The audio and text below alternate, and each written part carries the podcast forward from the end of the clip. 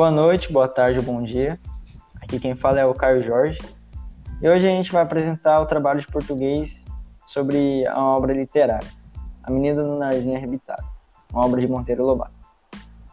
É, os, os integrantes do grupo são eu, Caio Jorge, Luan Araújo. Salve, salve família. Adriele. Oi, oi. João. Boa noite a todos.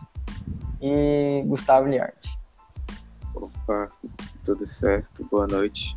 Boa noite. Começando o primeiro ponto, o autor.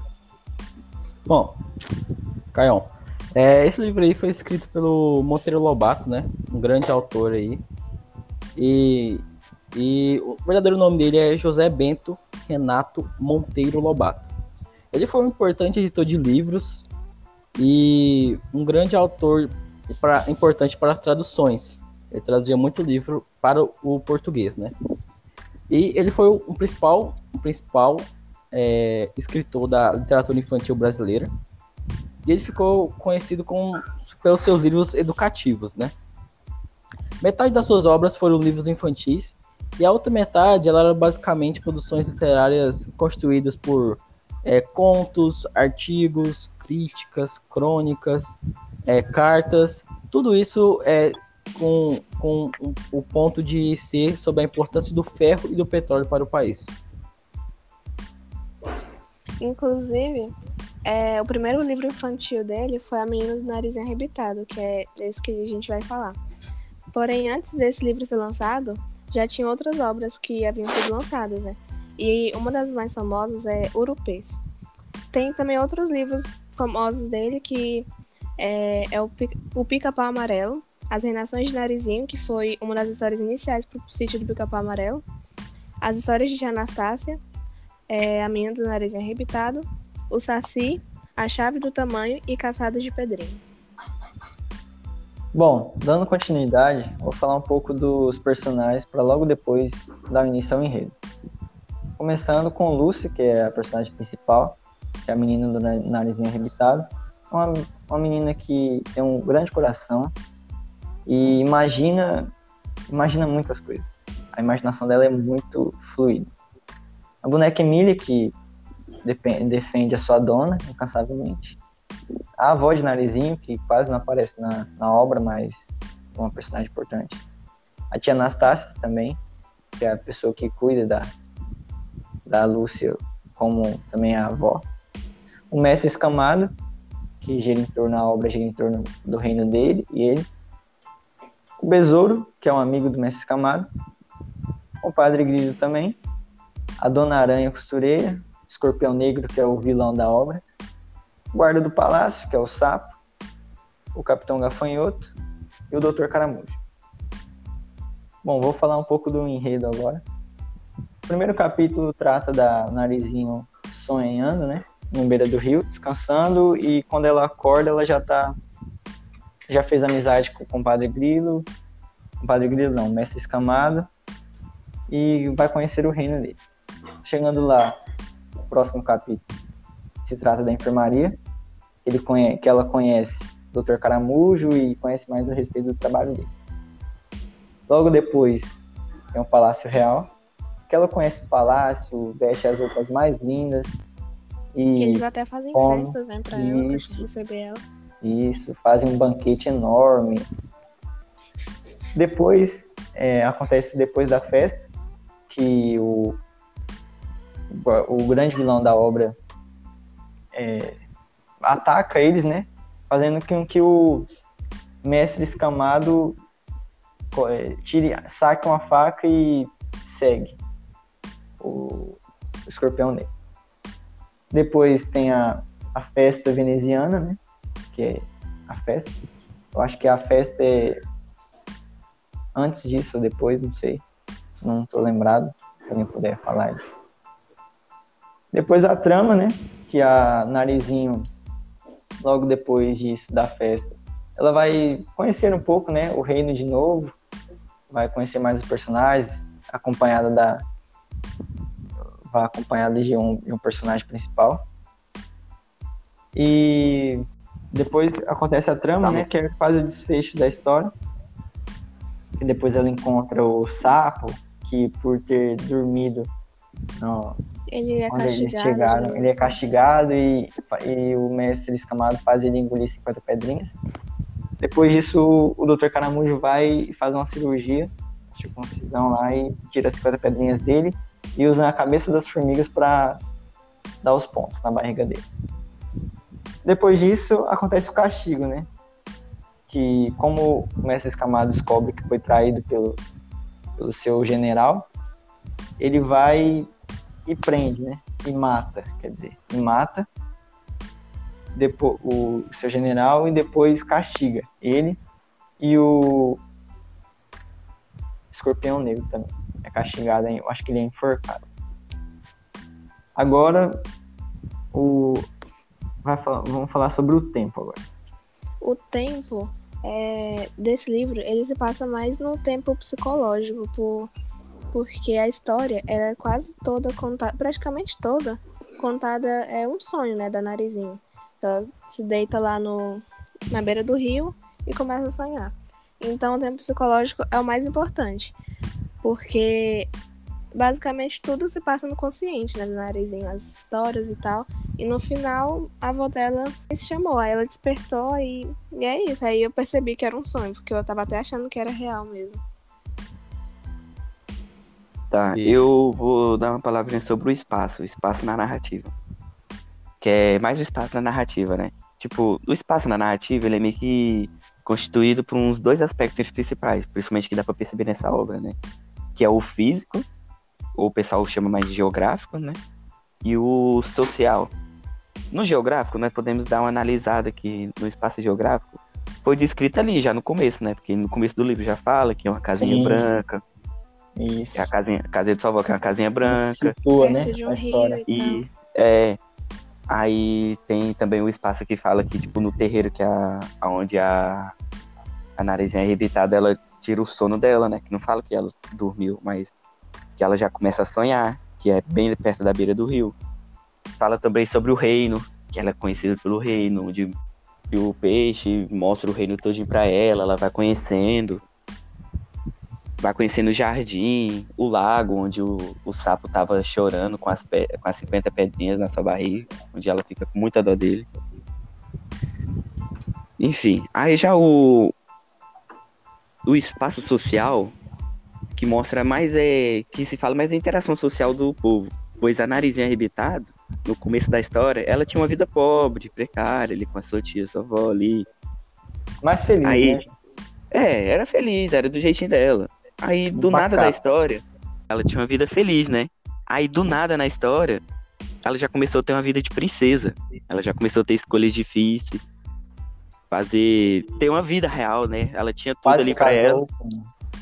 É, ela foi, escamado. ela foi levada lá pra ser a rainha, sentada do lado dele no trono e tal. Recebeu a oferta, né? Isso. Mas Pode na hora que ela continuar. foi aceitar, não deu certo. Acordaram. Tá, Agora o continuar. foco narrativo. Mano, o foco narrativo desse livro ele se passa totalmente em terceira pessoa. O narrador ele não participa da história, ele apenas conta as histórias de Narizinho, porém ele não, não entra na história. E é basicamente isso. Porque, Da verossimilhança. o livro, o livro ele mostra de, ele mostra uma meio que uma coerência verdadeira, né? Porque eu nunca, tipo, eu não sei vocês, né? Mas eu nunca fui de realeza, nunca tive esse ciclo real. Sim, sim, eu também. Nunca tive, É. porém, porém todos os lugares mostrados, né? Tipo, ah, que nós, eu não, eu não, mas só que o que a gente já estudou, tipo a história, ver livros, notícias, a gente tem a noção como é que é a vida é real, né? Sim, o único E- lugar que você é rei é, é no fute, né? É, acontece. Acontece. Mas enfim, aí é o único. Aí não fala, eu não tenho essa vida, mas nós temos um pouquinho de ciência. E, tipo, o livro ele retrata bem essa realidade. Ele Sim. chega nesse. Nessa verossimilhança, tá ligado? Faz uma referência, né? Aos tempos Faz, atuais. faz. Na isso, época porque também.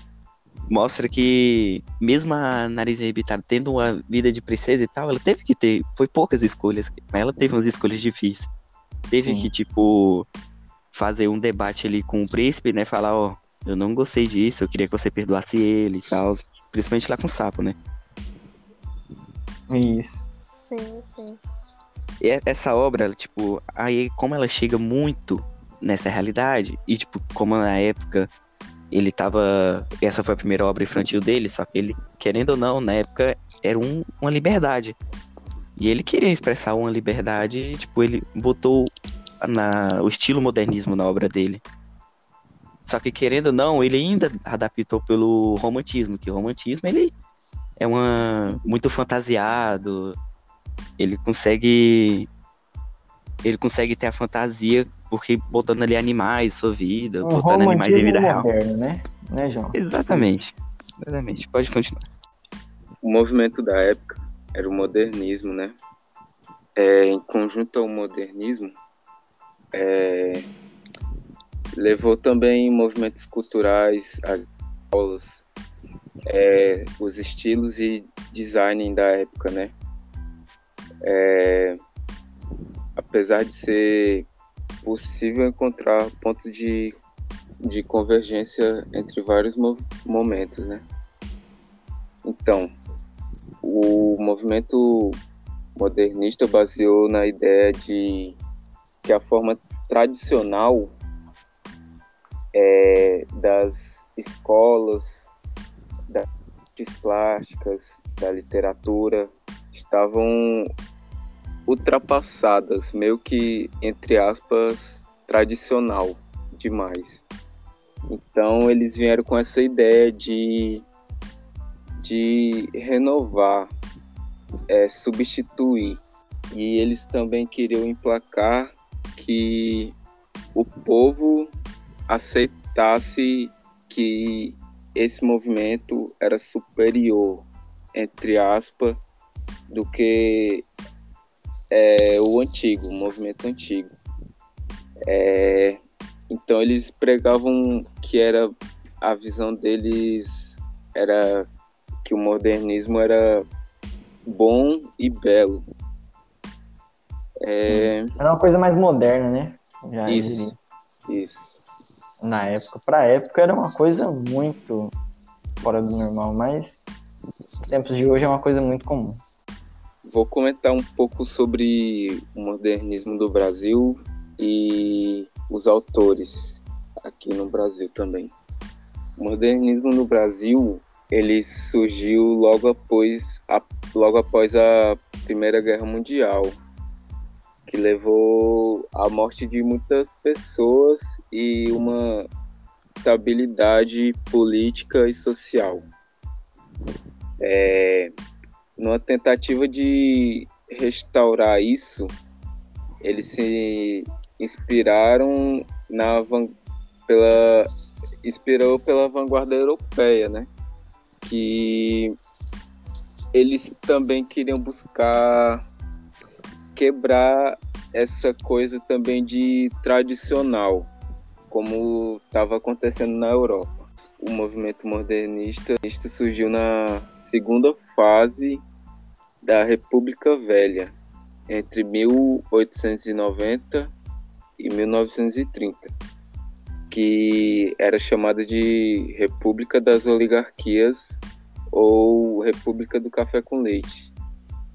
Nesse contexto, o poder eh, se revezava entre paulistas e mineiros.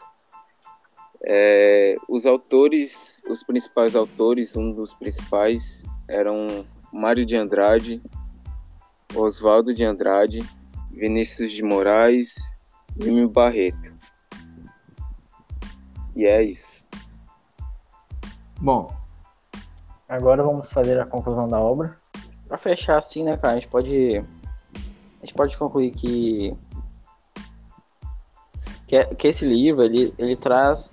Para esse período, ele traz um, novo jeito de escrever essa literatura infantil, essa literatura é, fantasiosa. Uhum. Não traz esse, contexto mais bruto do que estava acontecendo nesse período, né? Que era um período de, de muita revolta no Brasil ainda. Sim. É, e outra coisa, rapidinho. Ele também Aham. traz pra gente que, que é o primeiro livro desse, desse grande começo do Monteiro É. Lobato, né? De uma Ele- saga, né? Isso, que ele traz logo uma sequência que traz a maior obra dele, é o Sítio Capão Amarelo. Então esse é, é o começo do- da grande história dele, né, na literatura infantil. Sim. Sim. É o ápice de um, de, uma, de um começo de uma história, de um período que até hoje é lembrado. E até para sempre vai ser lembrado.